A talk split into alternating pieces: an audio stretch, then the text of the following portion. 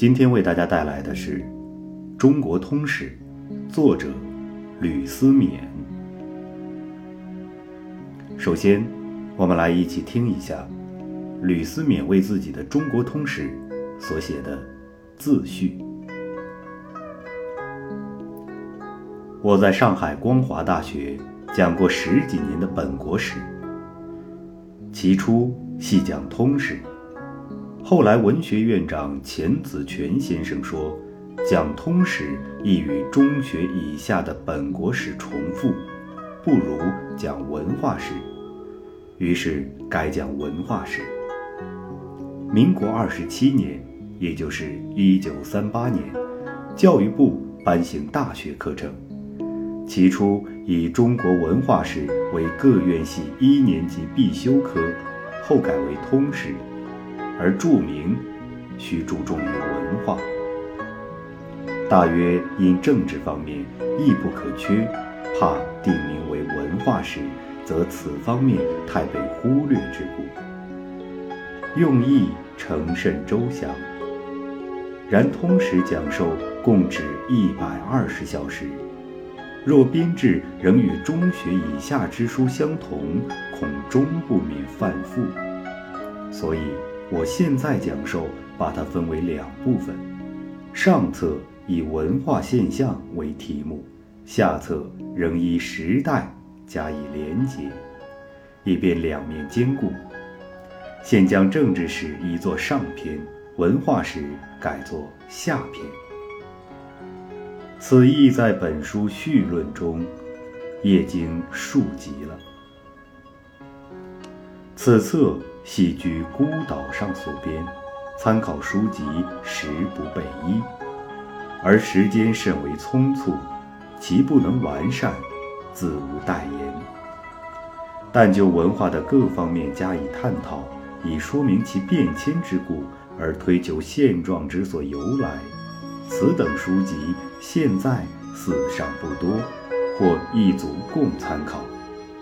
故上册写成既附排印，以待抄写。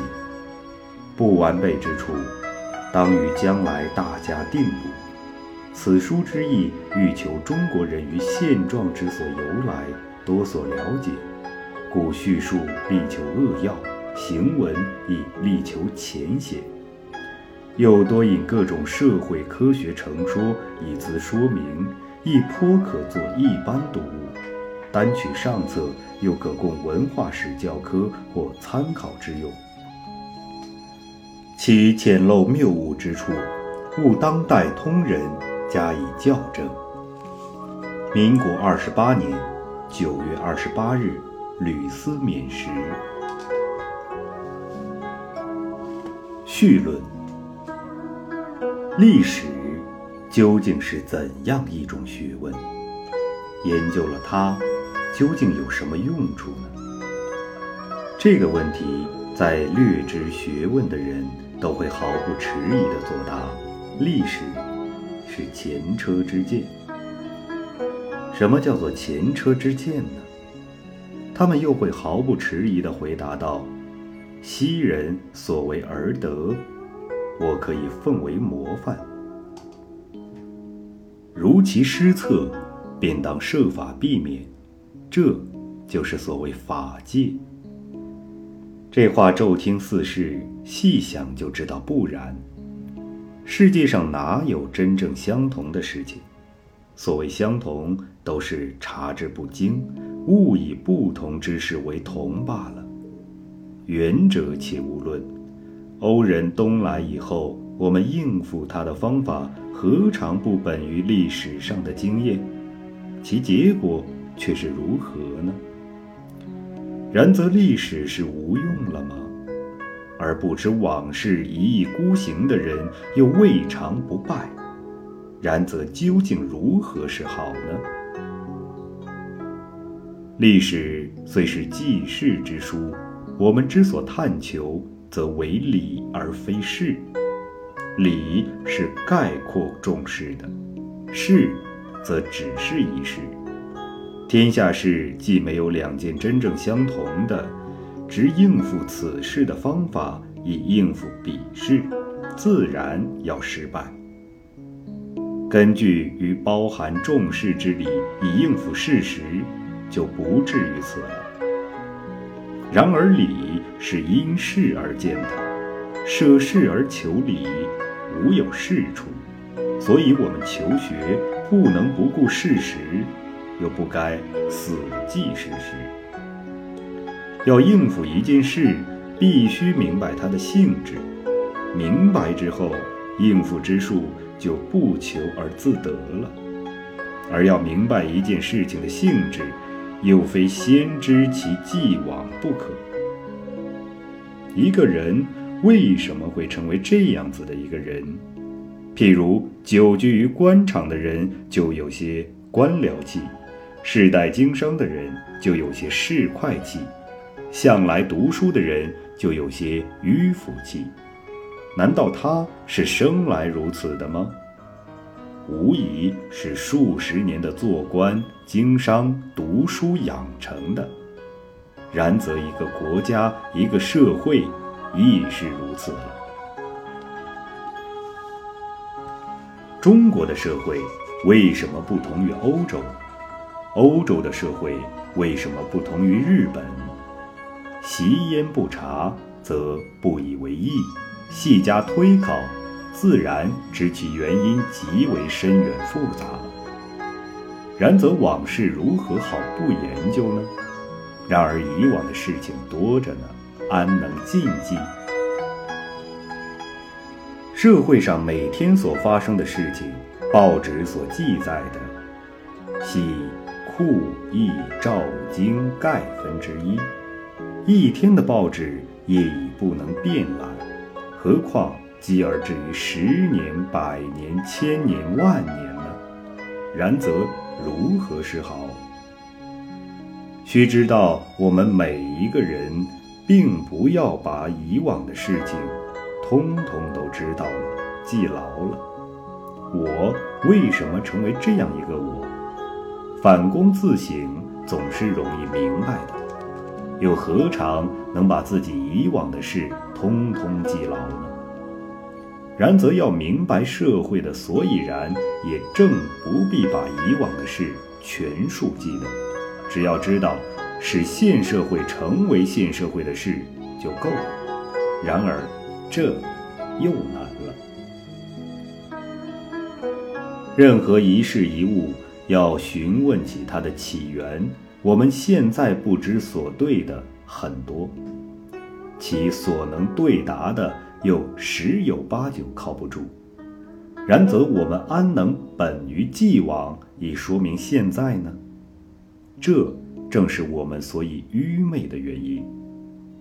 而史学之所求，亦即在此。史学之所求，不外乎一，搜求既往的事实。二加以解释，三用以说明现社会，四因以推测未来而指示我们以进行的途径。往昔的历史是否能肩起这种任务呢？关于借鉴于历史以应付事实导致失败者之多，无疑是不能的。其失败的原因安在呢？列举起来也可以有多端，其中最重要的自然是偏重于政治的。翻开二十五史来一看，所记的全是些战争功法在庙堂上的人所发的政令，以及这些人的传记事迹。昔人称《左传》为象征书。近代的人称二十四史为帝王的家谱，虽过当，也不能为其全无理由了。单看了这些事，能明白社会的所以然吗？从前的历史为什么会有这种毛病？这是由于历史是文明时代之物，而在文明时代，国家业已出现，并成为活动的中心。常人只从表面上看。就认为政治可以概括一切，至少是社会现象中最重要的一项了。其实政治只是表面上的事情，政治的活动全靠社会做根底，社会实在政治的背后做了无数更广大、更根本的事情。不明白社会，是断不能明白政治的。所以，现在讲历史的人，都不但着重于政治，而要着重于文化。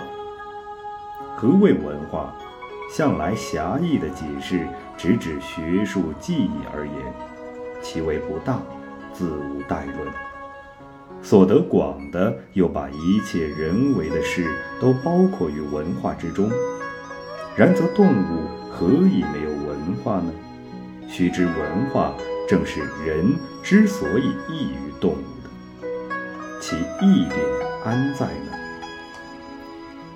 凡动物多能对外界的刺激而起反应，亦多能与外界相调适。然其与外界相调适，大抵出于本能，其力量极有限，而且永远不过如此。人则不然。所以，人所处的世界与动物所处的世界大不相同。人之所以能如此，一，由其有特异的脑筋，能想出种种法子；二，而其手和足的全然分开，能制造种种工具，以遂行其计划；三，又有语言以相互交通，而其扩大的。即为文字，此人之所知所能，可以传之于彼；前人之所知所能，并可以传之于后。因而人的工作不是个个从头做起的，乃是互相接续着做的。不像赛跑的人，从同一地点出发，却像驿站上的驿夫，一个个接连着。向目的地进行，其所走的路线自然长，而后人所达到的自非前人所能知了。然则文化是因人有特异的禀赋、良好的交通工具所成就的控制环境的共业。动物也有进化的，但它的进化，除非改变其机体以求与外界相适应。这是要靠遗传上变异、淘汰等作用才能达到其目的的，自然非常迟缓。人则只需改变其所用的工具和其对付事物的方法。我们身体的构造绝无以异于野蛮人，而其控制环境的成绩却大不相同。既由其一为生物进化。一为文化进化之故。人类学上证明，自冰期以后，人的体质无大变化。埃及的尸体解剖亦证明其身体构造与现今的人相同。可见，人类的进化全是文化进化。恒人没以文化状况与民族能力并为一谈，实在是一个重大的错误。遗传学家论社会的进化，过于重视个体的先天能力，也不免为此等俗见所累。至于有意夸张种族能力的，那更不啻自成其文化所谓进化，将反于生物进化了。从理论上说，人的行为也有许多来自于机体和动物无意义的。然亦无不披上文化的色彩，如饮食男女之事，即其最明显之例。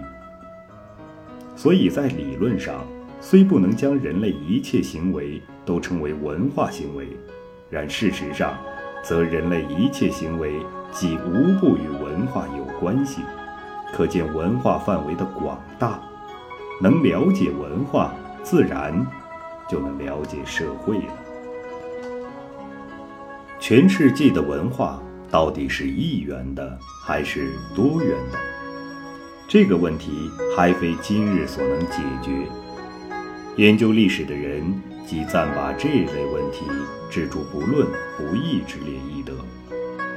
因为目前分明放着多种不同的文化，有待于我们的个别研究。话虽如此说，研究一种文化的人专埋头于这一种文化，而与其他的文化概无所见，也是不对的。因为一个别的文化，其中仍有共同的原理存；二，而世界上各种文化。交流互知，彼此互有关系，也确是事实。文化本是人类控制环境的工具，环境不同，文化自因之而异。及其兴起之后，因其能改造环境之故，欲使环境不同，人类遂在更不同的环境中进化，其文化自然也更不相同了。文化有传播的性质，这是毫无疑义的。此其原理，实因人类生而有求善之性与相爱之情。所以文化优的，常思推行其文化与文化之相异之群，以即改良其生活，共谋人类的幸福；而其劣的，亦恒欣然接受。这是世界上的文化所以交流互知的原因，而人类的本性原是相同的，所以在相类的环境中又能有相类的文化，即使环境不同，亦只能改变其形式，而不能改变其原理。此又不同的文化，所以有共同原理的原因。一例言之如此。以事实言，则自色趋通，代为进化无疑的轨辙。事关我国，自古代林立的部族，进而为较大的国家，再进而为更大的国家，再进臻于统一，更进而与域外交通，开疆拓土，同化异民族，无非受这原理的支配。转观外国的历史，亦系如此。今者世界大通，前此个别的文化当合流而生一新文化，更是毫无疑义的了。然则一提起文化，就该是世界的文化，而世界各国的历史亦将可融合为一。为什么又有所谓的国别史，以研究个别的文化呢？这是因为研究的方法要合之而见其大，必先分之而治其精。况且研究的人各有其立场。举中国而言，中国预测将来的进步，自必先了解既往的情形；即以受迎外来的文化而论，亦必有其预备条件。不先明白自己的情形。是无从定其凝聚的方针的，所以我们在今日欲了解中国史，故非兼通外国史不行，而中国史亦自有其特殊研究的必要。人类以往的社会似乎是一动一静的，我们试看，任何一个社会在以往大都有个突飞猛进的时期。隔着一个时期就停滞不进了，再越若干时又可以突飞猛进起来，已而复归于停滞，如此更互不已。这是什么理由？解释的人说，节奏是人生的定律，个人如此，社会亦然，只能在遇见困难时奋起而图功，到认为满足时就要停滞下来了。社会在这时期就会本身于无所发明。对于外来的，亦非消极的不肯接受，即积极的加以抗拒。世界是无一息不变的，人因其感觉迟钝，或虽有感觉而行为如滞之故，而非到外界变动极为成著，使其感觉困难时。不肯加以理会，设法应付。正和我们住的屋子，非到除夕不肯加以扫除，以致尘埃堆积，扫除时不得不大费其力一样。这是世界所以一治一乱的真原因。倘使其渐变之时，随时加以审查，加以修正，自然不至于此了。人之所以不能如此，昔时的人都以为这是限于一动一静的定律，无可如何的。我则以为不然。这种说法是由于把机体所产生的现象和超机现象并为一谈，只有此物。须知就一人而论，劳动之后需要休息若干时，少年好动，老年好静。都是无可如何之事，社会则不然。个体有老少之殊，而社会无之。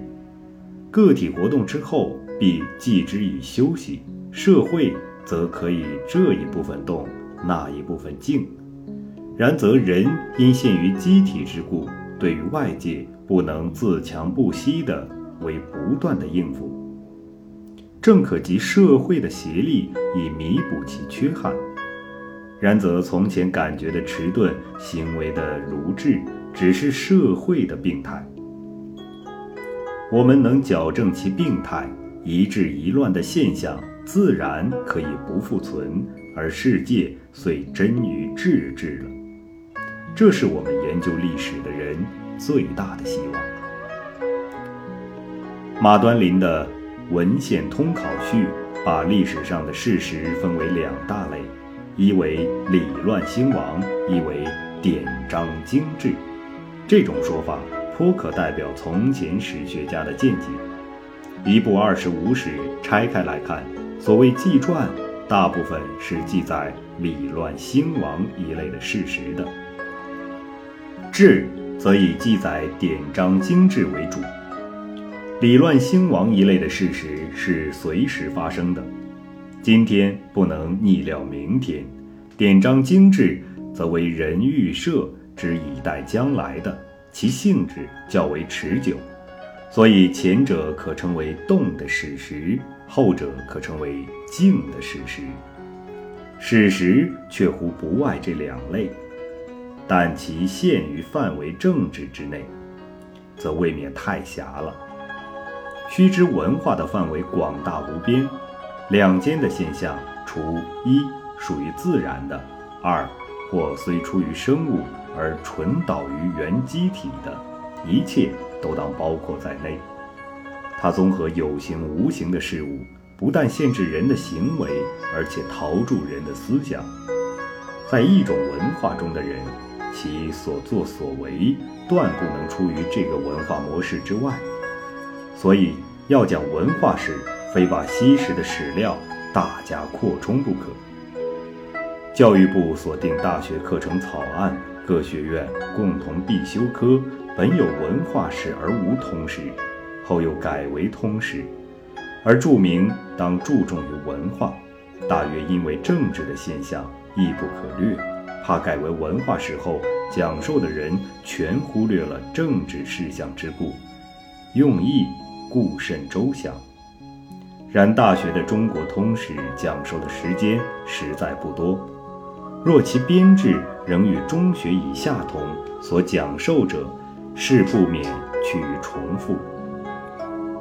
所以我现在换一个体例，先就文化现象分篇叙述，然后按时代加以综合。我这一部书取材颇经简择。说明亦力求显过，或希望读了的人对于中国历史上重要的文化现象略有所知，因而略知现状的所以然，对于前途可以愈加推测，因而对于我们的行为可以有所启示。以我之浅学而所希望者如此，自不免操屯蹄而著钩车之窍，但总是。我的一个希望罢了。